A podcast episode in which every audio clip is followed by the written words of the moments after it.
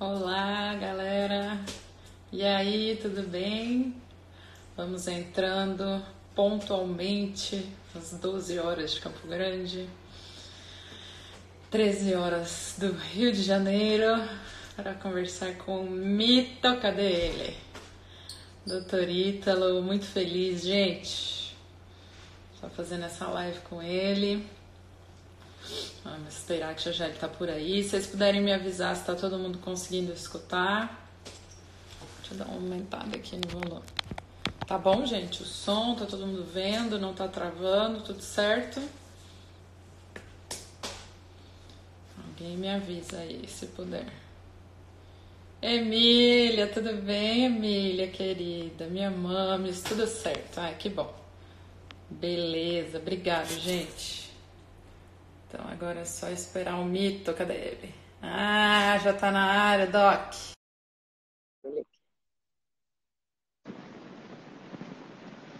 Aceitado. Cadê, cadê, cadê? Doutorilo! E aí, Paula? E aí, Beleza? Tudo, tudo bem, você? tudo ótimo, é. Tudo bem Então também. tá bom. Pô, feliz demais com a nossa live. E eu que tô, tá no consultório ou não? Tô, tô no consultório. Nossa, que bonito. Dá um 360 aí pra eu ver. Ó, fotinho da minha galera ali. Que lindas. Que lindas. Que É, lindas. Deixa eu ver, deixa eu ver essa. Vai, deixa eu ver, dá um 360 aí. Ó, conhece? Olha lá, olha lá, olha lá, olha lá, o caderninho do curso. Maneiro. Aqui onde eu escuto as histórias e tal. Que bonito. Gostei dessa textura aí do lado. Gostou? Luzinha pra ficar bonitinha. Meus resuminhos do Dr. Ítalo. É mesmo? Olha só que coisa terrível. Ah, nerd, nerd. Sou nerd, Ítalo. Você é doutora, né, Paula? Tu- você tem residência, diferente de uns e outros, né? Então, Diferente você, de uns outros ficam se intitulando. você tem residência, né? Tem uns É. outros aí que não, não tem, não. Então é É outro nível isso. Qualquer dia eu te ensino algumas coisinhas aí que eu sei, tá? Muito importante que eu aprendi. E E doutora Paula? aí, saudade de você. Quero fazer seu curso esse ano, que eu tô sabendo que teve umas mudanças. Teve, teve mesmo. Vai rolar. Essa é uma coisa, né, Paula? Você fez um curso só, não foi? E apa... Três? Três? Então, Três. eu sabia que você tinha aparecido em outros, mas eu não lembrava que você tinha sentado nos três cursos. Assim, eles são todos diferentes, né? Eles são Hum, sempre diferentes, né, os cursos. Então, é. Eu fiz o Não, primeiro. porque teve um curso que tu apareceu no final mesmo. Não Teve. vem não, porque, Eu, não, vem não porque eu lembro. Você, Andréia e Raíssa, não foi? Isso, isso, isso. E, e mais alguém. Não lembro. Eram quatro divas que estavam lá, mas era, enfim, você, Andréia, Raíssa e. É, beleza. Aí vocês apareceram lá. Por isso que eu tô com isso na cabeça.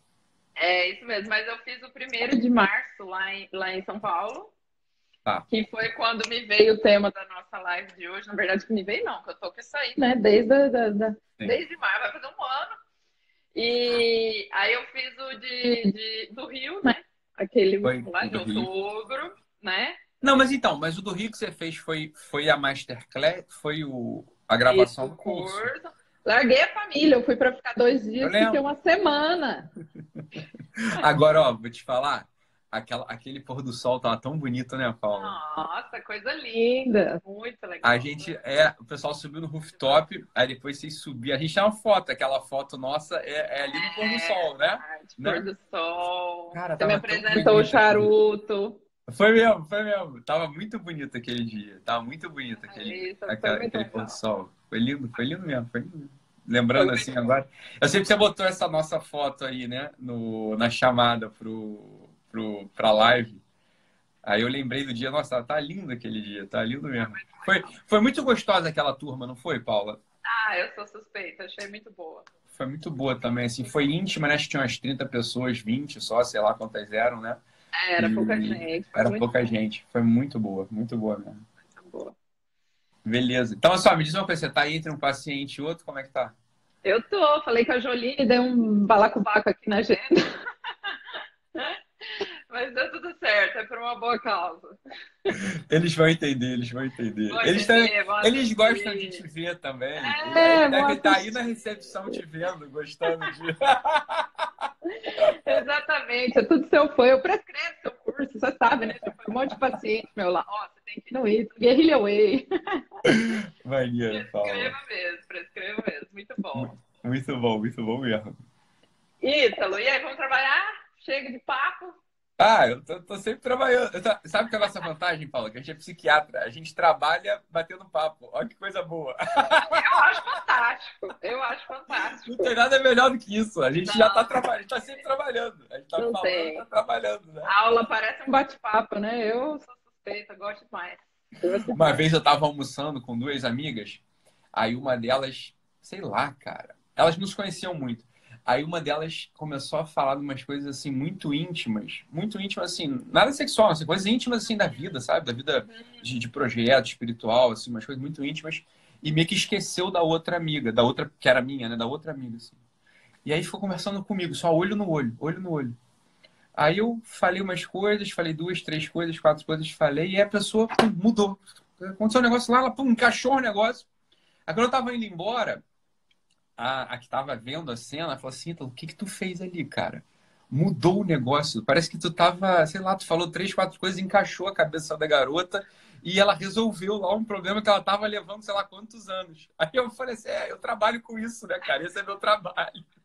A verdade. Então, assim, é engraçado. a, gente, a gente no almoço tá comendo lá um negócio delicioso e, puta, trabalhando, né? Porque, sei lá, a pessoa ela olha pra nossa cara e começa a falar, se abre, É né? mesmo, assim é mesmo. No elevador, a pessoa é uma coisa muito louca, né? A pessoa olha e quer falar com você, né?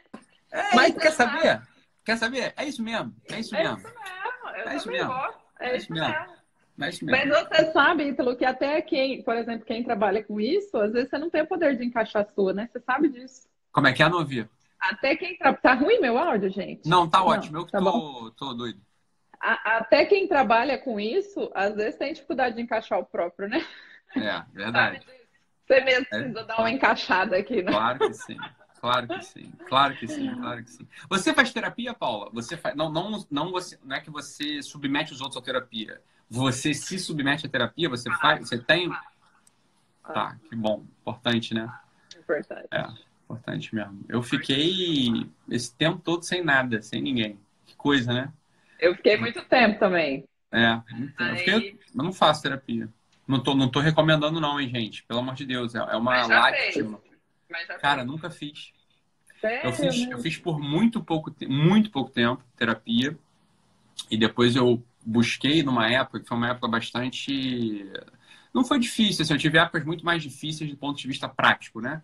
Foi uma época de questões internas, lidando, estava lidando com questões é, muito, poder, muito poderosas mesmo, assim, estruturantes. Eu sabia que eu precisava é, de alguém mais sábio, com mais estrada e que pudesse me amar e me, e me orientar segundo uma técnica. Olha que coisa, eu procurei essa pessoa, que é uma pessoa que eu confio muito por, por, por recomendação, que eu conheço, né? Sei do trabalho dessa pessoa, dela, né? E aí ela me atendeu quatro vezes e não, não aguentou me atender mais. Que coisa terrível, Paula. Ela me abandonou. Fala sério. Aí você traumatizou e não quis mais. Não, não traumatizei, eu só falei assim, ah, então tá, né? Eu Tá tenho bom, tava né? marcado, consegui, eu falei, então vida que segue, né? Fazer o quê? Não, não tenho que fazer, não faço nada. Aí eu fiquei sem, sem. Mas eu, era um momento, ó, foi ali com 28 anos, 28 para 29 anos. Eu tava, precisava mesmo ali dos negócios e não, não foi, não. Ela não, não conseguiu, ela me, me largou. Ó, que coisa triste. Um abandono, um abandono. Coitada, Ah, eu também é fico bom. imaginando. Eu fico imaginando uma terapeuta minha, realmente. Eu também fiquei imaginando aqui, coitada dela. É, eu falo, cara, eu fico imaginando, assim, é, é muito, é muito. é, deve ser tipo um queijo bola, assim, né? Tipo um negócio denso, assim, né? Dramático, canceriano, fleumático e, e com a minha cabeça. Deve ser um, abacaxi sem fim, assim. Aí ela me abandonou. Mas tá bom, tá bom, você tá caminhando. É, vamos ver, né? Estão indo, estão Tá indo. Agora, tá uma coisa que o pessoal não sabe, Paulo, até falo contigo agora aqui. Você sabe que. É, falo mesmo para vocês agora aqui em primeira mão. Primeira mão. Você sabe que muito do que eu faço, é, tanto com live, né, curso mesmo, curso, alguns, alguns cursos, não todos, né? Não presencial, alguns cursos, é, auto, é autoterapia, tá? Uhum. Te falo logo que é autoterapia são questões que eu tô lidando comigo, né? Tô lidando comigo, uhum. tô, tô, tô, tô, me vendo comigo nos meus tempos de exílio, nos meus tempos de solidão, né? Tô lidando com aquela fermentando aquelas coisas lá dentro.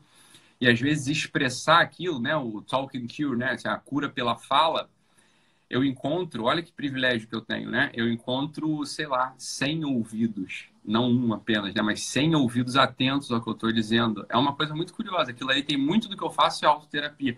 Algumas, alguns desses aulões que eu gravei são autoterapia. Uhum. Algumas lives são autoterapia. Curioso, né? É uma coisa que, assim, não está muito dentro da técnica, mas é o que eu encontrei. Porque... Porque a minha terapeuta me abandonou. Aliás, diga-se de passagem, as de quinta estão fenomenais. Você está gostando, Paula? Nossa, muito bom, muito bom. É claro, né? Tão, tão legais, né? Tão legais mesmo. Aquilo ali é, é outra coisa, né? É outra coisa aquilo, né? É, é outra, outra, coisa. coisa mesmo. É outra coisa. Tô ligado.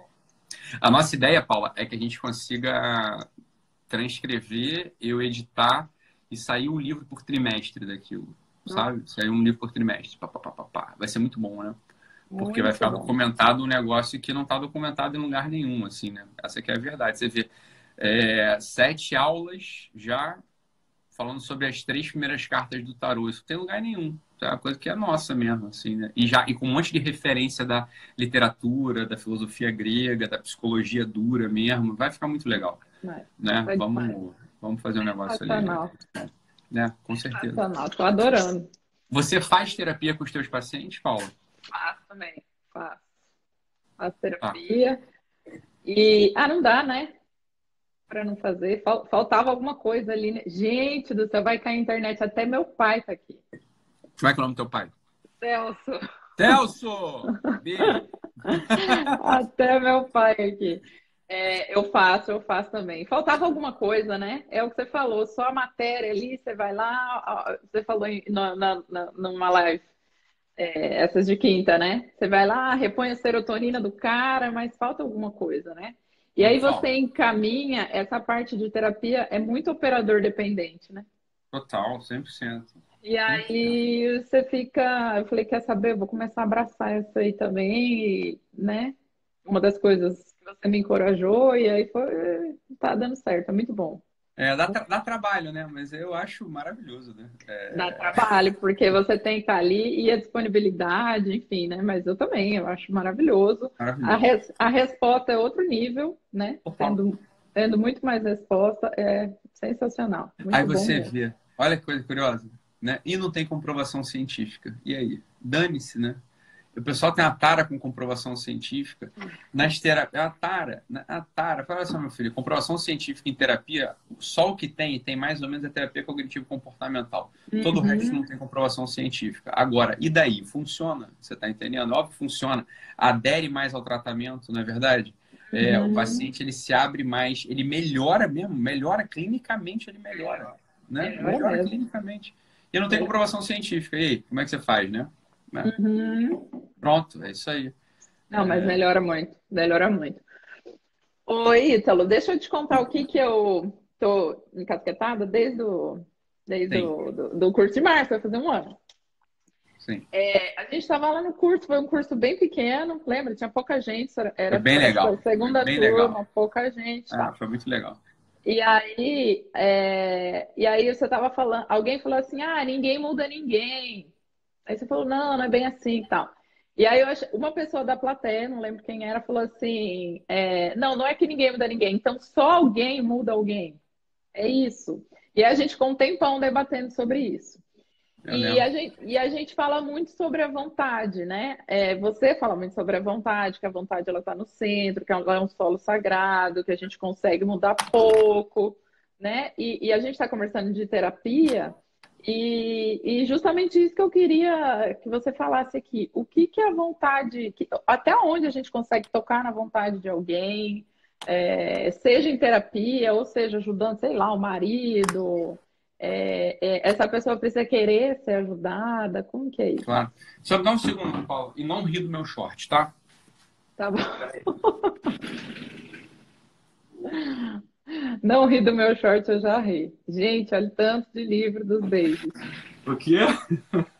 Livro dos babies? O do short eu já ri, tá? Aqui é dos babies, aqui é dos babies. Mas meus livros estão. Quando você vier ao Rio, provavelmente eu já vou estar com a outra casa lá e a biblioteca vai toda para lá. E tu vai ver a biblioteca inteira lá. Puta, muito legal. Ah, que demais. Graças pela primeira vez na vida, meus livros vão ficar todos agrupados. Meu Deus do céu, eles nunca ficaram agrupados. Era assim, é cada um num canto do mundo. Eu sei, o meu eu... tá assim, eu odeio. Isso aqui é Puta, um, tá, tá Não, é que aí não dá. Você fica, você fica burro com os teus livros longe. Aí eu vou ficar mais inteligente quando meus livros estiverem todos agrupados.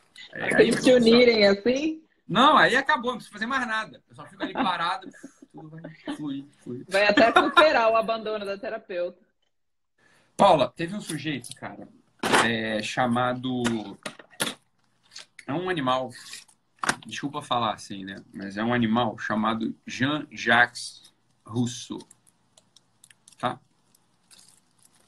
Jean-Jacques Rousseau, ele tem uma ideia que só pode ter vindo da cabeça de uma pessoa que jamais observou um ser humano, tá? Jamais observou um ser humano. É... Que a ideia é a seguinte, e todo mundo já ouviu isso, e a gente talvez já tenha falado isso, né? É... Mesmo assim, várias vezes. Jean-Jacques Rousseau, ele inaugura, inaugura não, porque isso não foi ele que inventou, mas ele divulga, ele, ele dá ar a uma ideia, que é, é a seguinte ideia. Veja bem se a gente já não ouviu isso em algum momento. A ideia é a seguinte, olha, é que é o seguinte, isso, isso, é, isso é o Rousseau falando, hein? Quando a gente tem um filhinho, você tem três, né? Três filhinhos. E eu tenho seis filhinhos, né? Nada mais, nada menos que o dobro. E aí, eu tenho seis filhinhos. E quando a gente tem esses bebês, olha só, mas eles são tão purinhos, eles são assim uns anjinhos, né? Eles são umas coisinhas assim tão tão tão queridas, eles são praticamente assim um anjinho mesmo, é um deus, é um deusinho, assim, é um bebezinho tão fofo que eles refletem a imagem do próprio Deus, eles são purinhos, eles não têm nada de ruim ali. Então, por que diabos chega a acontecer um, um, um fenômeno como um Hitler, um Stalin? Aí o Rousseau que é um sujeito que jamais observou nada do ser humano, fala o seguinte: ah, é que as crianças nascem boas, mas a sociedade as corrompe. Isso é a ideia do Rousseau. Isso é a ideia da cabeça uhum. do Rousseau. Tá? Uhum. É a ideia da cabeça do Rousseau. Fala, olha, Rousseau, devagar com andor que o santo é de barro, meu filho. Vamos prestar atenção em todos os lados da conversa. Porque se você, se você olha para uma criança com um pouquinho, um pouquinho de atenção, e você vai a um parquinho, estou vendo um parquinho daqui da minha, daqui da minha, da minha janela. Você vai a um parquinho e você olha uma criança, tá? Você começa a olhar num microambiente e é claro, né? E é claro, com as potências diminutas da criança. A criança ela é pequenininha, a criança ela é fraquinha, a criança não tem musclinho, a criança ela não tem, ela não fala, a criança ela é claro, é um bebezinho. Mas você consegue olhar, ver se assim, todos os movimentos de egoísmo que uhum. existem no adulto estão todos uhum. presentes na criança, né? Quer dizer, uhum. é, farinha pouca, meu pirão primeiro, né? Assim, é, o brinquedo que eu vou brincar é meu, meu filho. Você, isso com o irmão isso com, né? Não é verdade que é assim? É assim. Mais explícito porque ele não tem o filtro, né? E, e que filtro é esse? Pronto, é o inverso. Esse filtro chama-se, esse filtro é o que a gente chama de cultura. Uhum, o, Rousseau, ele, o Rousseau, ele erra redondamente. Assim, ele nunca observa. O Rousseau é uma, é uma biografia temível do Rousseau. Né? O Rousseau abandonou lá a mulher, abandonou o filho para fazer a grande filosofia dele, por isso que virou esse lixo. Né? Um sujeito que fugiu uhum. da responsabilidade, fugiu do dever, não é verdade? Então, é uma. Uhum. É um sujeito desprezível na própria biografia. Né? Enfim, quem gosta do Rousseau, enfim, é, não conhece Rousseau. Você conhece o Rousseau. Então, do Rousseau vem essa ideia né, de que, na verdade, a gente não tem que mudar ninguém assim, se a gente não mexe na pessoa, a pessoa ela se desenvolve perfeitamente com todo o bem que ela tem dentro dela. Ora, Rousseau, você jamais viu uma pessoa na vida. A cultura, ela é rigorosamente o inverso, ela faz o inverso. É a cultura, ó, cultura, a palavra cultura. Eu já disse isso aqui e repito, né? A palavra cultura, bem, agricultura, né? O cultivo, cultivar uma terra que está dura, está seca, tá, não está irrigada, portanto, não está arada. Isso é o que a cultura faz na gente. Então, Paula, na verdade, na verdade, na verdade, na verdade, é claro que a gente se muda o tempo todo.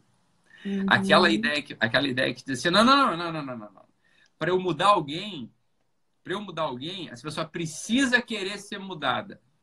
Me ajuda a te ajudar. É aquela coisa. Olha, vou te dizer, não, não é assim que funciona. Tá? Não é assim que funciona, claramente falando. Vou falar uma coisa, e você concorda comigo, todo mundo concorda comigo. Não há nada mais irresistível do, do que um coração que ama, do que um olho que vê. E do que uma boca que fala aquilo que o coração está cheio. Você pode ser a pessoa com uma esclerocardia. O que é uma esclerocardia? Esclerocardia é assim, é aquele coração espiritual duro. A gente conhece um monte de gente assim. A gente conhece esclerocárdicos é, a rodo, né? Corações de pedra, corações né, de bronze, corações duros, verdadeiramente duros, né? O que uhum. é que. Uhum. E esses corações, mesmo esses corações de pedra, esses corações de bronze, esses corações duros, todos eles são derretidos por um outro coração que ama benevolamente, por um olho que enxerga através, né? E por uma boca que fala daquilo que o coração está cheio. Portanto, não é verdade essa ideia de que a gente não pode mudar e não pode ajudar quem não quer ajuda e quem não quer mudança. Ora, são justamente essas pessoas que não querem ajuda e que não querem mudança são os que mais precisam do nosso amor, você concorda? Porque, olha, uhum. Paula, imagina que algum dia você chegou para mim e falou assim, Ítalo, eu tô com, tô com uma coisa aqui atravessada no, no peito, tô com uma coisa aqui atravessada na garganta, eu preciso conversar com você, me ajuda. Olha, é, você já está pedindo ajuda. Veja, a única coisa que eu posso fazer é estar tá ali do teu lado, amantissimamente, amorosamente, te olhando no olho, te ouvindo e indicando meia dúzia de coisas que meu coração pode apontar para você. Quer dizer, essa é uma operação, sob certo aspecto, simples de se fazer. O, o, o amor já, já aconteceu ali do ponto de vista é, é, puro, casto, né? O amor assim de quem está olhando um ser humano e está olhando para a bondade que tem esse ser humano, claro, com os percalços da vida, mas que está apostando que esse coração, esse coração já quis mudar, esse coração já mudou, ele já quis mudar. Agora, e aquela pessoa que não? E aquela, aquela pessoa que tá bom, Paulo. E, e, aquela pessoa que aquela pessoa que, que não, aquela pessoa que está dura, está esclerocárdica, não, ela nem notou ainda que há um abismo de amor entre ela e o Deus que a criou, entre ela e a mãe que a amamentou, entre ela e o marido que dá a vida ou a esposa que está ali se dedicando de modo profundo. Tem gente que é assim. Essas pessoas, Paula, deixa eu, falar, deixa eu fazer uma virada aqui. Essas pessoas, elas não merecem o nosso desprezo. Elas não merecem a nossa virada de costas, porque senão a gente deixa de ser humano. A gente se desumaniza.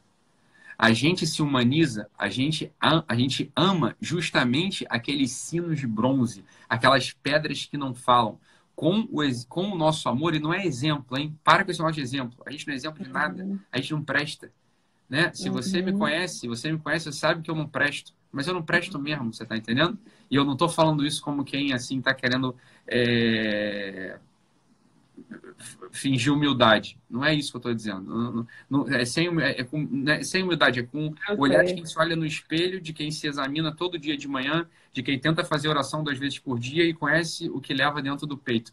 Mas a gente, sem, sem nenhum tipo de exemplo, sem querer dar exemplo, é olhar para essas pessoas que têm o um coração de pedra, você está entendendo? E olha, olhando para elas, tentar buscar ali dentro o que tem de ser humano ali dentro né? E porque todo mundo, ó, todo mundo que está vivo, todo, todos nós que estamos vivos, a gente tem o dia seguinte. E o dia seguinte pode ser um dia de mais amor, um dia de mais entrega, um dia que a gente é um estalo que pode dar nessas pessoas, né? Essas pessoas que estão esclerocárdicas, que estão duras, que não querem mudar, não querem mudar, elas não querem, não querem mudar. Elas estão, elas querem aquela vida mesma ali que as cabe. É, é, elas querem aquela vida paralisada, aquela vida egoísta, mas a nossa intenção amorosa para elas, essa sim transforma o coração delas. Já digo de cara, quais são as três coisas que a gente faz para que a gente toque no coração de alguém e esse coração que é de pedra, esse coração que é de bronze, esse coração duro, vá aos poucos pulsando e se derretendo. São três coisas, Paula. E com fé ou sem fé, Se você quer tocar no coração de alguém, três coisas têm que ser feitas. A primeira delas é dobrar o joelho e rezar, orar por aquela pessoa. Pedir para que o bom Deus possa, com a sua graça e com a sua misericórdia, ir pouco a pouco transformando aquele coração duro que ainda não aprendeu uma coisa que é tão que é tão deliciosa, que é o sentido mesmo da vida humana, que é amar, que é se entregar pelo outro. Olha, isso é uma graça. Veja, se você consegue estar na frente do teu paciente, amando o teu paciente, se dedicando ao seu paciente, é, se preocupando com o seu paciente, com seus três filhos, com seu marido. Ora, é porque você sabe de uma coisa, isso não é mérito seu. Isso aí foi o bom Deus que te permitiu fazer isso. Né? É o bom Deus que faz isso com a gente. A gente pode pedir ao bom Deus para que faça isso com aquelas pessoas que são duras ainda e que a gente ama. Então, a primeira coisa que a gente faz é oração. Dobrar o joelho e orar. Ítalo, como a gente ora por alguém? Olha, existem mil formas. Uma delas é muito simples, sem nenhum tipo de afetação. Você vai dobrar seus joelhos, né? Na beira da cama ou onde você quiser, pode, né? Você, você dobra o seu joelho na beira da cama. Você pode fechar os olhos ou de olhos abertos. Você encaminha um Pai Nosso para aquele coração. Você fala assim, olha, bom Deus, né? Faz assim mesmo, bom Deus amoleça e faça com que o coração, sei lá, do Pedro, da Ana, da Joana, sei lá, né? Você é, faça com que o coração daquela, daquela pessoa se derreta diante de ti e para os outros e reza um Pai Nosso ali. Pronto, essa, essa, é a primeira, essa é a primeira coisa. Tem uma outra coisa que pode ser feita também, Paula, que é também é de tipo espiritual. Né? Quando a gente fala assim, ninguém muda ninguém, só alguém muda alguém. Que alguém é este que muda alguém? É o alguém com A maiúsculo, né? É o próprio Deus que muda alguém. De fato, não não está na nossa mão mudar ninguém porque a gente não vale nada. Mas, mas por, né, por um mistério, o bom Deus ouve a gente. Ele ouve a gente, né? O bom, o doce, o nosso doce amor ouve a gente de algum modo. Mesmo que você não tenha fé, você está entendendo? Não importa se você tem fé ou não, né? Não importa se tem fé ou não. A terceira coisa que você pode fazer é falar, é fazer aquilo que o próprio apóstolo Paulo fala. Olha, é que eu completo em mim, na minha carne, aquelas dores e aqueles sacrifícios que faltam na cruz. É claro que não falta nada na cruz, mas ele está se colocando como exemplo ali. Então, por exemplo, o que a gente pode fazer? Olha aqui uma tecnologia espiritual que a gente pode usar. O banho frio que a gente toma, o café sem açúcar, o, o não encostar numa cadeira, não é? O não reclamar da pessoa chata, o colocar mais salada porque eu não gosto de salada, né? É, essas pequenas contrariedades da vontade. Essas pequenas contrariedades, bem, que a gente dê uma transcendência a elas, que a gente faça o seguinte, olha só, olha, o Cristo sofreu na cruz por mim, para amolecer meu coração, para que eu pudesse amar. Bem, eu vou entregar um pouco desse pequeno sofrimento, esse sofrimento assim, mas um sofrimento é um sofrimento tão pequeno, é um sofrimento tão irrelevante, é um sofrimento tão diminuto, mas que se eu uno esse meu pequeno sofrimento ao sangue e à água que jorra do lado aberto do Cristo, isso ganha um valor infinito. E a intenção pela qual eu faço isso, ou seja, quando você toma um café sem açúcar, lembra daquela tua esposa, lembra do teu amigo, lembra da, do teu filho que você quer que o coração dele seja transformado.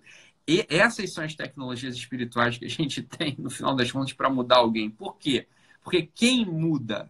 Quem muda? Né? Quem muda? Quem muda é o alguém com A maiúsculo, né? É, é essa que é a coisa, né? Essa é a coisa. E a terceira coisa, mas aí muito em terceiro lugar mesmo, é a ação. Depois que você fez, ó, você fez, dobrou o joelho. Você uniu os sofrimentos, você, você uniu seus sofrimentos ao sofrimento do Cristo na cruz. Aí sim você pode ir lá e falar com a pessoa, você conversa com ela. Por quê? Porque o teu coração já está transformado em amor para o outro. Você já transformou o teu, o teu coração de algum modo, de modo assim muito, é, é claro, é muito imperfeito no coração do próprio Cristo. Você está tentando fazer isso. Pronto, a pessoa de algum modo ela vai perceber o bonus odor Christi, assim, um bom aroma do Cristo. E aí não tem, é irresistível. Todo mundo se derrete, Paula. Você tem essa experiência, todo mundo tem essa experiência. Quando a gente convive com alguém que tem o bom odor do Cristo, porque está tentando ser transformado pelo joelho dobrado, pelo sacrifício que se une à cruz, essa pessoa, de algum modo, né, ela vai se transformando no próprio Cristo também. E vai aí, aí este alguém muda o outro alguém.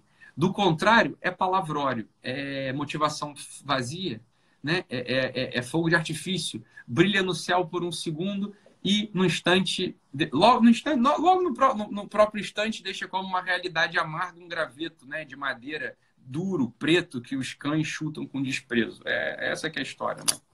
É, essa é a personalidade que trata, que você fala, né? Essa é a personalidade que trata, Paulo. Essa é a personalidade a, que trata.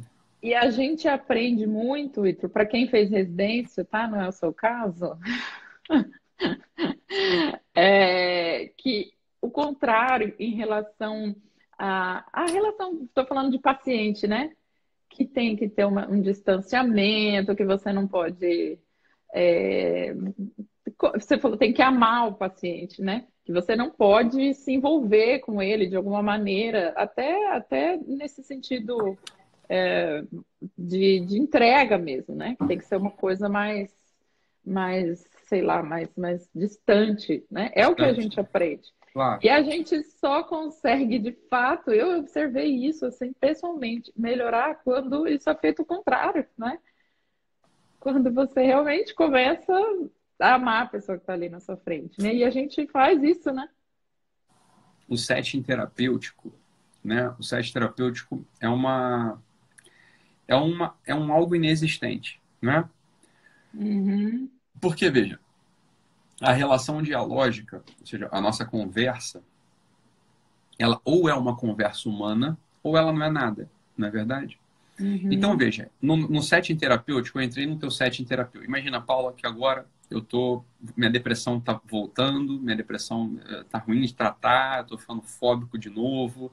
É, e é verdade, tá? Tô ficando fóbico de novo, uma merda. Tô mesmo, tô ficando fóbico de novo.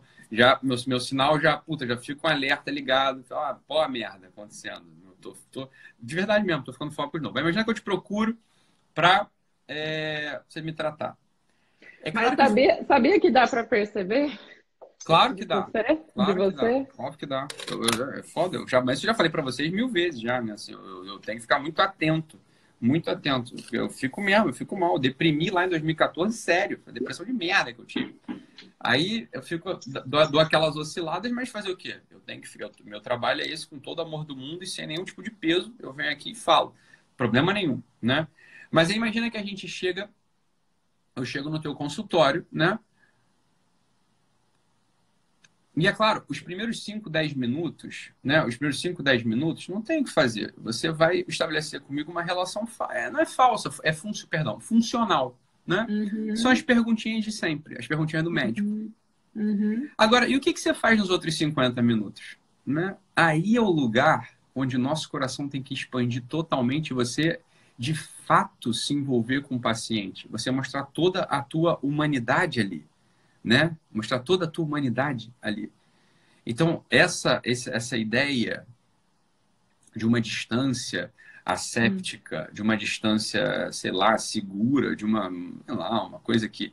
É, isso aí é uma. uma isso, isso faz parte da técnica da psicanálise, né? Da atenção flutuante, onde realmente, né? Onde realmente não, não, não tem interação humana, né? Por assim dizer. Você tem uma atenção flutuante, etc. Agora, essa não é. Não tem não é, nem olhar, né? Então... Não tem um olhar. Agora, olha que coisa, olha que coisa, me parece muito triste, tá? Eu entendo que faz parte da técnica, né? Mas muito triste.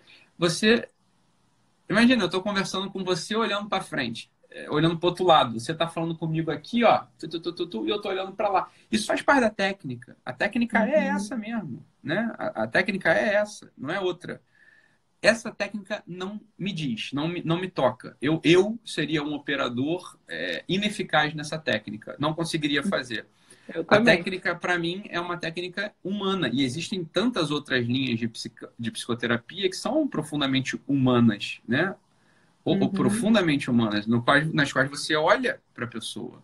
Você olha para a pessoa, você conversa com a pessoa, você estabelece uma relação com a pessoa. Isso significa que você vai chamar a pessoa para ir no, teu batiz, no batizado do teu filho? Olha, não, porque você não precisa ficar amigo dela. Ainda uhum. que alguns pacientes te chamem, porque você, olha, algo de amizade teve ali mesmo. Você está entendendo? Uhum. Tem algo de uhum. amizade mesmo. E olha, se deixar abrir para isso. Isso é, isso é profundamente humano, uai.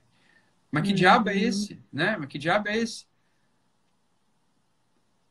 Tem até uma, é, é, algumas orientações de que você não poderia, não sei se você já viu isso, medicar e fazer terapia no, no, mesmo paciente, como se você fosse duas pessoas, né? É, é tudo, é tudo, tudo é. gente, né, gente? cada vez mais é, é, aquela, é aquela é a boa e velha brincadeira, aquela piada, né? Do a, a piada né, do sujeito que vai operar o ombro lá com o médico e aí entra e fala, não, então eu tô, tô, com o ombro aqui, preciso operar meu ombro, mas é o ombro direito ou esquerdo? Não, o ombro esquerdo, não, não, não, só opera o ombro direito. É como se fosse isso, né? O cara se especializa tanto no negócio que, porra, você só pode operar o ombro direito. O ombro esquerdo ali é com o meu amigo da outra sala, é a sala do lado, não é, não é a sala daqui. Olha, a verdade, Paulo, assim, a gente sabe, a...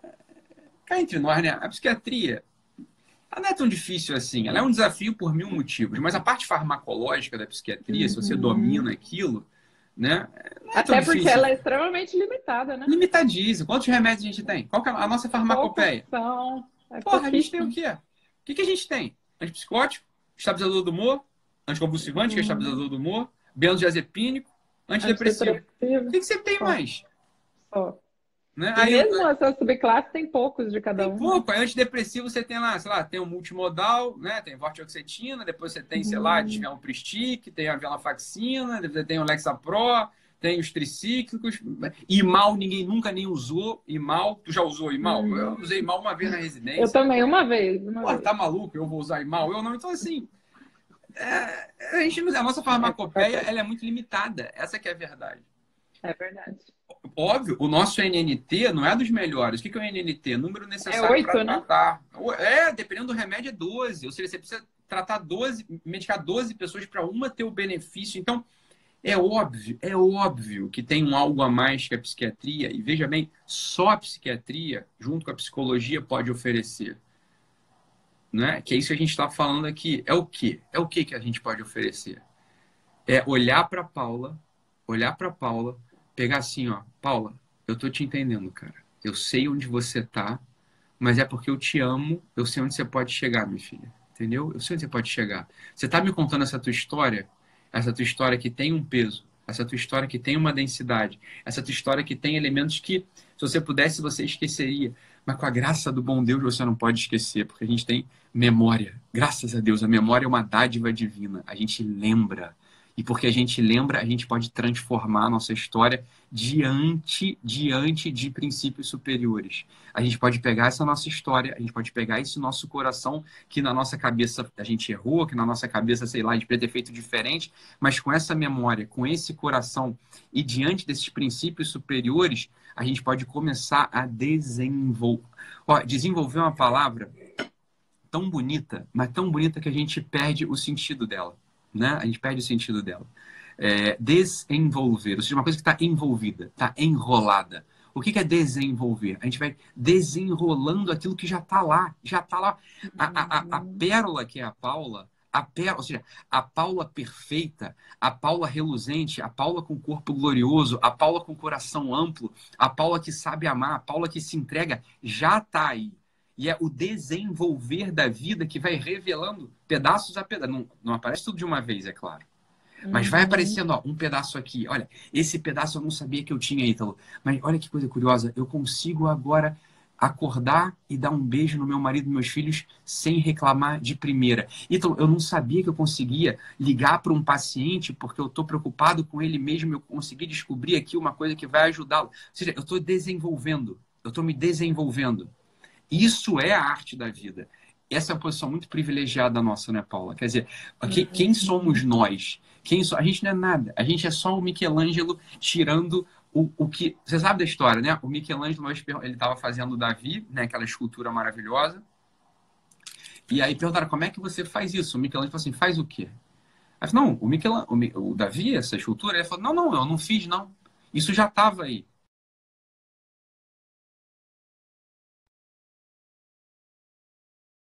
Travou. Putz, travou aqui.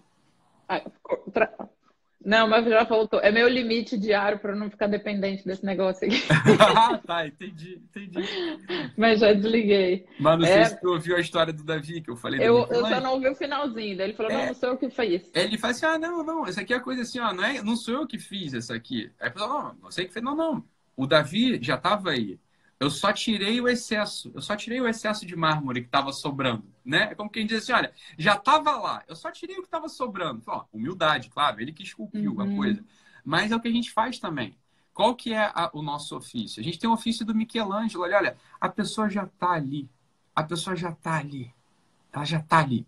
Né? A, a, pessoa boa, a pessoa que ama, a pessoa que quer se entregar, a pessoa que quer ser fiel, a pessoa que quer ser generosa, porque todo mundo quer isso, né? Todo mundo quer isso, no final das contas, né, Paulo? Assim, é, a gente precisa estar numa fase, é, uma fase assim, a gente tem que estar muito implicante para não querer isso. Uhum. Tá todo mundo, todo mundo quer ser o Davi de Michelangelo. O As nosso... pessoas mais velhas têm isso, né, Ítalo? Ah, não, já tô com 70 anos, não quero mais mudar. É. E aí, o que a gente faz diante disso, Paula? Não escuta. A gente não escuta. A gente não escuta. Porque pode mudar até a morte. Não, ó, até o último segundo a gente olha e tem uma coisa que é mais terrível. Até o, até o último segundo a gente pode, inclusive, inclusive, a gente pode mudar para o outro lado, hein? Eu já vi isso acontecer. Eu, atend, eu, eu, eu, por uma época, eu precisava de dinheiro, já tinha filho, já, já tinha família, né? Já estava casado, tinha filho. E atendi em CTI só por causa do dinheiro. Pagava bem, no plantão que pagava bem, dava plantão em CTI, né? E aí eu acompanhei uma pessoa que estava morrendo, eu sabia que ela ia morrer. E era uma pessoa que tinha sido boa a vida inteira. Né? Assim, tinha feito bem. E ela estava apagando, estava para morrer, estava para morrer. Eu fiquei ao lado dela nos últimos, já não tinha muito mais o que fazer, né? Ali perto dela olhando para ela, olhando para a cara dela, eu falei assim: olha, Fulano, não, não digo o nome, né? Enfim, eu falei: olha, Fulano, é, já está próximo do fim, né? Já está para já, já tá ir embora. Né? Olha para mim agora e vamos rezar um Pai Nosso aqui. Vamos fazer um ato de contrição e vamos rezar um Pai Nosso. E essa pessoa, Paula, falou assim: ó, não, não. Eu falei: não, tá bom, eu entendo que você, tá, você esteja com medo, fica tranquilo, né? Fica tranquilo só fecha o olho e eu rezo por você. Só me acompanha com o coração. Deixa que eu rezo por você. Eu vou sussurrar no seu ouvido as palavras do Pai Nosso e você só fecha o olho e só acolhe. E a pessoa, não, não, não, não, morreu. Morreu dizendo não. Olha que terrível. Né? Então, assim, ao mesmo tempo que até o último segundo, até o último segundo, a gente pode mudar para um lado, a gente pode mudar para o outro. Essa é uma das, essa é uma das grandes maravilhas e tragédias do homem. Uhum. Então, preparar-se para a morte é um ofício que pouca gente se lembra. Eu, eu acabei de ver aqui, ó, tem ali no, na escrivaninha tem um livro que chama-se Preparação para a Morte. É um livro que devia ser lido, deixa eu até pegar, é um livro que devia ser lido por todo mundo, esse livro. É... Eu li esses dias é, A Morte é um Dia que Precisa Ser Vivido, não sei se você já viu. E você sabe a que eu mandei. É, é um dia que precisa que precisa ser vivido, que merece ser vivido, alguma coisa assim. E você sabe que o outro tema que eu mandei de, de sugestão para. Aqui, ó. Preparação ah. para a morte. Isso aqui é um. Ó, isso aqui é livro de meditação diária. Na, na live de quinta que eu falei, só lembra que a gente pode pegar pequenas, pequenas sementes e pequenas pérolas para fazer o nosso exílio. Aqui existem milhares, milhares delas, entendeu? Milhares delas. Ô, Ítalo, e, e, a galera, é, é, esse pessoal, né? Não, morte, não quero nem pensar sobre isso, não vai acontecer. Você salvaria quem primeiro? Seu filho? Sua... Não, isso aí não vou pensar.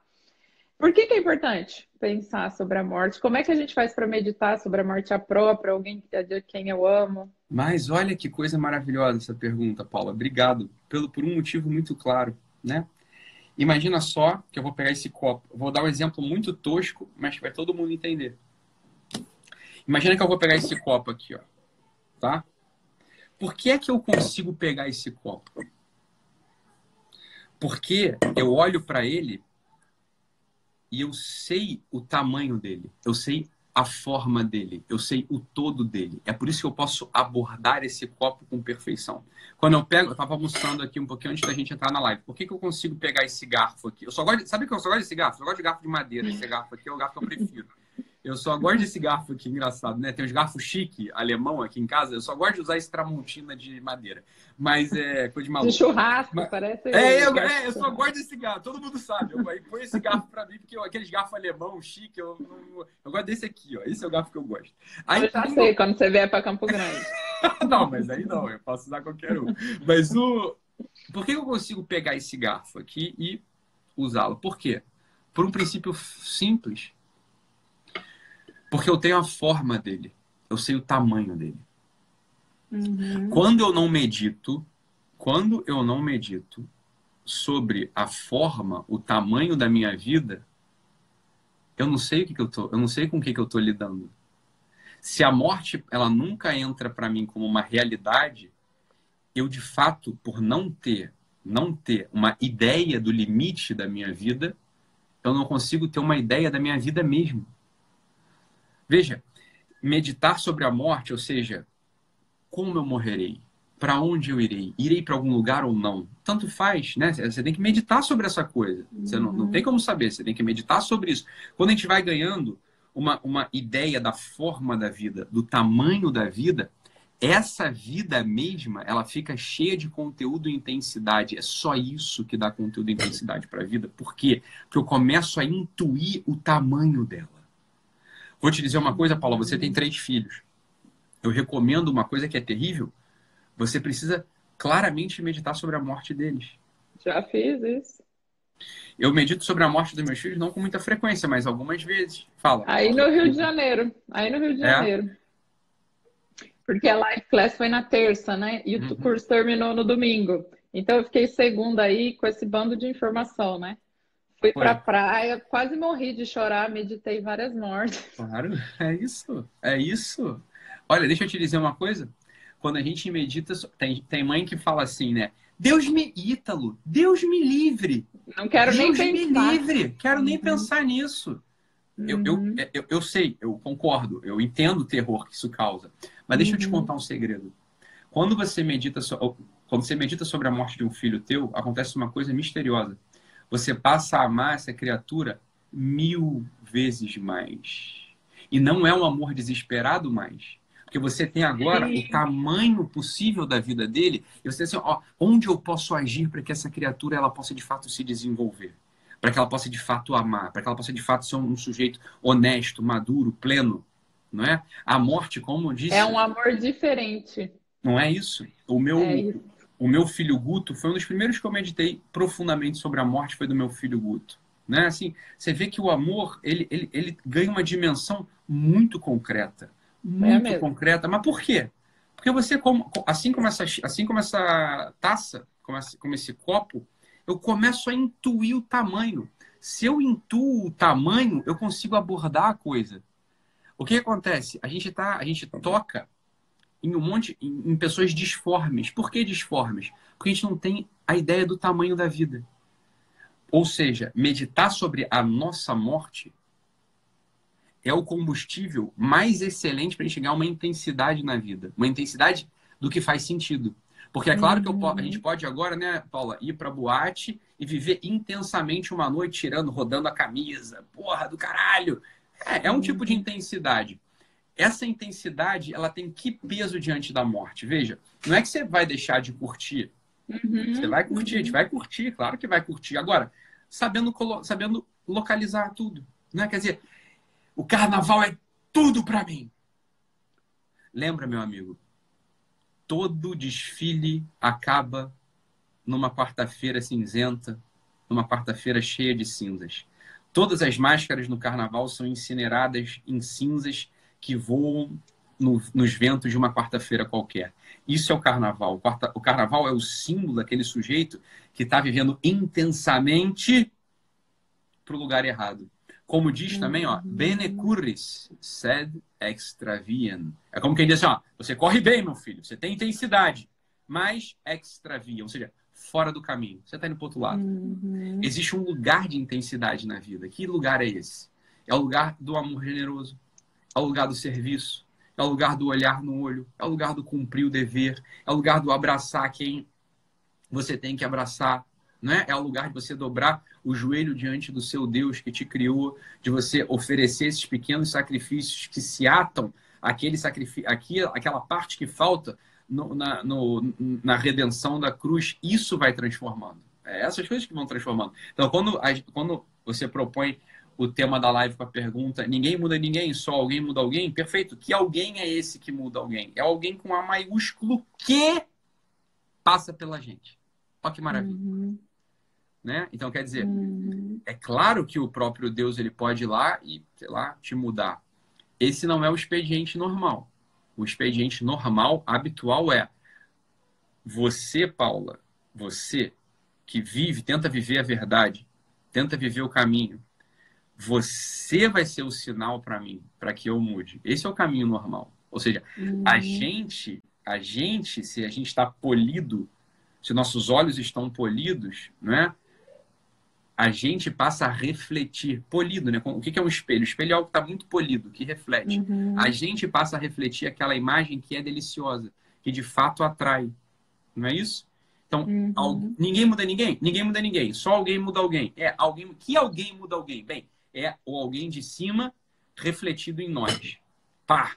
São as criaturas, são as criaturas que vão tentando viver, não para dar exemplo, é, esquece isso de exemplo, uhum. mas vão tentando viver intensamente, dobrando o joelho, sacrificando um pouquinho, oferecendo sacrifício para os demais e agindo, né? E agindo, bem, esses aí mudam alguém. Oi, Ítalo, você já assistiu uma exumação? Você me contou essa história recentemente, né, Paulo? Eu não, nunca assisti, nunca assisti não. Uma exumação. Você assistiu, né? Assisti. Você assistiu uma exumação, né? É, é uma, é uma, uma lição de, de... sobre a matéria, né? Assim. Claro, claro, claro. Deixa Como... eu te contar. Posso te contar uma história sobre exumação? Posso.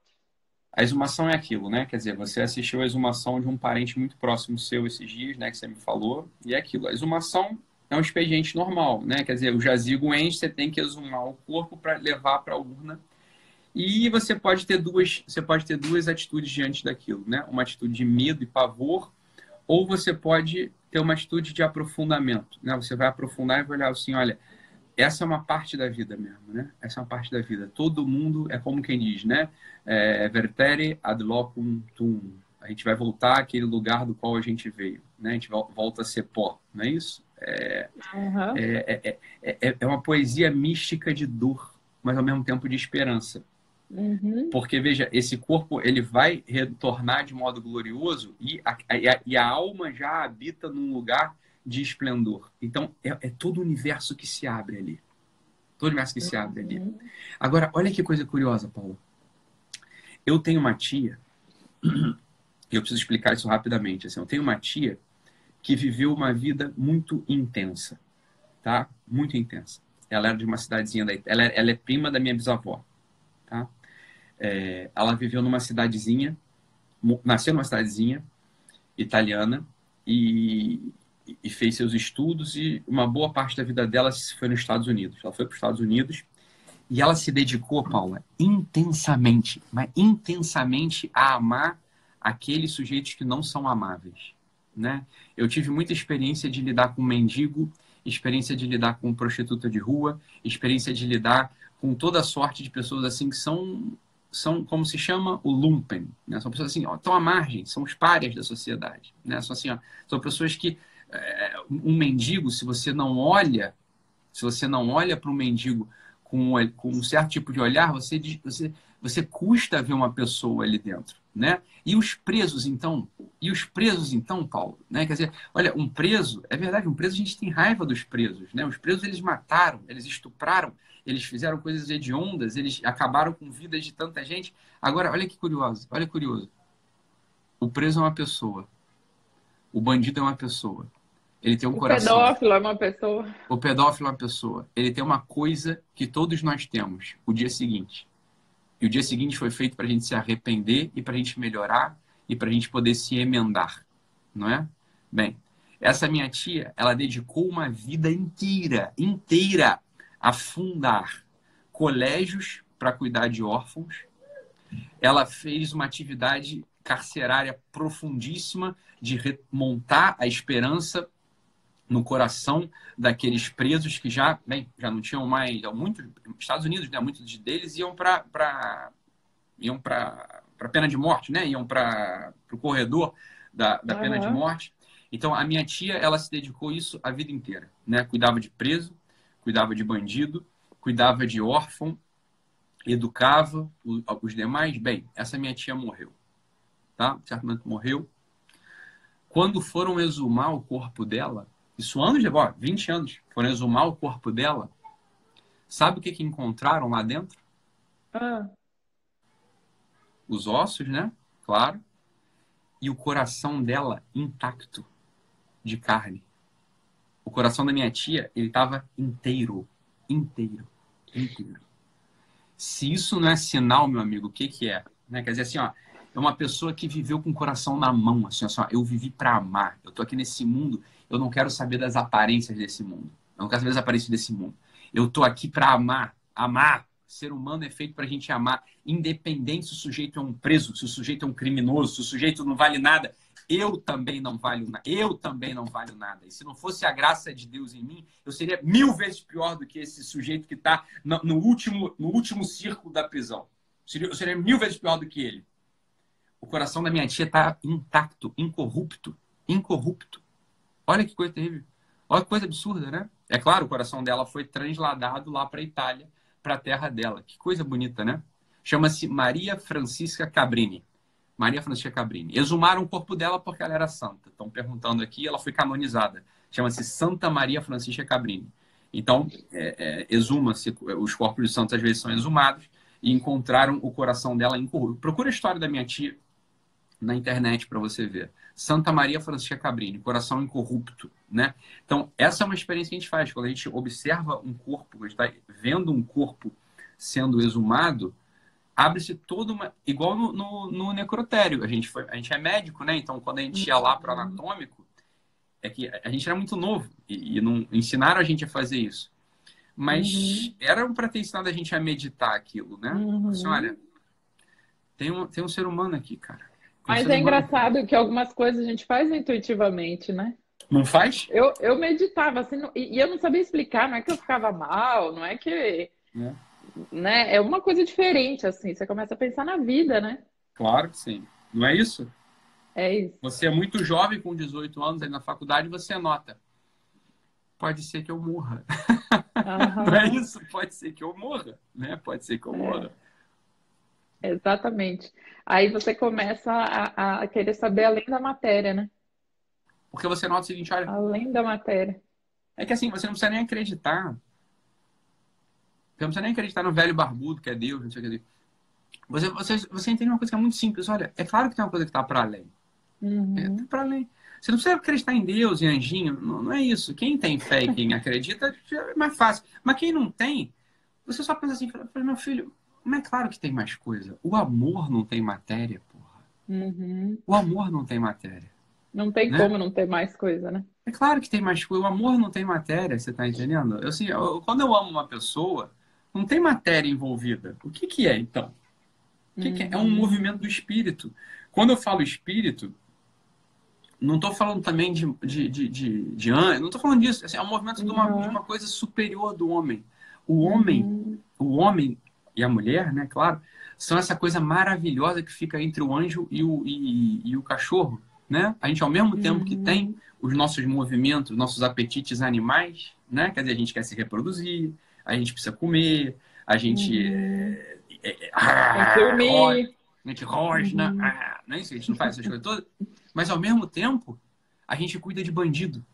A gente uhum. dá esmola para mendigo a gente se preocupa com quem está mal. E às vezes a gente só se preocupa, porque às vezes a gente não faz nada. Mas se preocupar, uhum. ó, se preocupar, quando você passa no sinal e você vê o menino ali pedindo dinheiro, pobrezinho, coitado, às vezes você só se preocupa, às vezes você não dá nada, às vezes, mas você se preocupa. Isso já uhum. é um uhum. movimento humano superior. É Olha que coisa maravilhosa. Seria muito melhor se você desse dinheiro para ele. Mas às vezes você não tem, você está com pressa, você está com medo, sei lá, você não dá. Mas só se preocupar né? Mas só, só olhar, preocupar, só olhar, né? né? Só de olhar Mas, e pensar. Só de olhar. Ô, Ítalo, lembra que eu te falei que eu não estava conseguindo lançar meu curso? E aí? Consegui. E... Me dá acesso, que eu quero ver teu curso para fazer propaganda. Consegui. Tá, lancei ontem, tá lá no meu link da Eu não vi, não. Eu não e vi. ficou legal, Ítalo, tá muito legal. Eu demorei, você sabe, né? Me fala rápido o curso, porque vai acabar aí o, o tempo. Vai rápido, acabar, rápido. vai acabar. Chama Maternidade é, Leve. É, é, aquele mesmo que a gente tinha falado, tá aquele bom. lá, Beleza? aquele lá. Mas eu não vou conseguir falar que eu tô emocionada. Mas eu consegui, chama Maternidade Leve, fiz com muito amor. E ficou bem legal. Ontem, ontem foi o lançamento. Que bom, que bom, que bom, E aí eu, eu, ganhei esse presente e poder te contar hoje. Que bom, eu queria, eu queria te dar um abraço agora. Eu queria te dar um abraço agora, Paula. Eu também. Tá bom. E aí a gente. Depois me passa o acesso do curso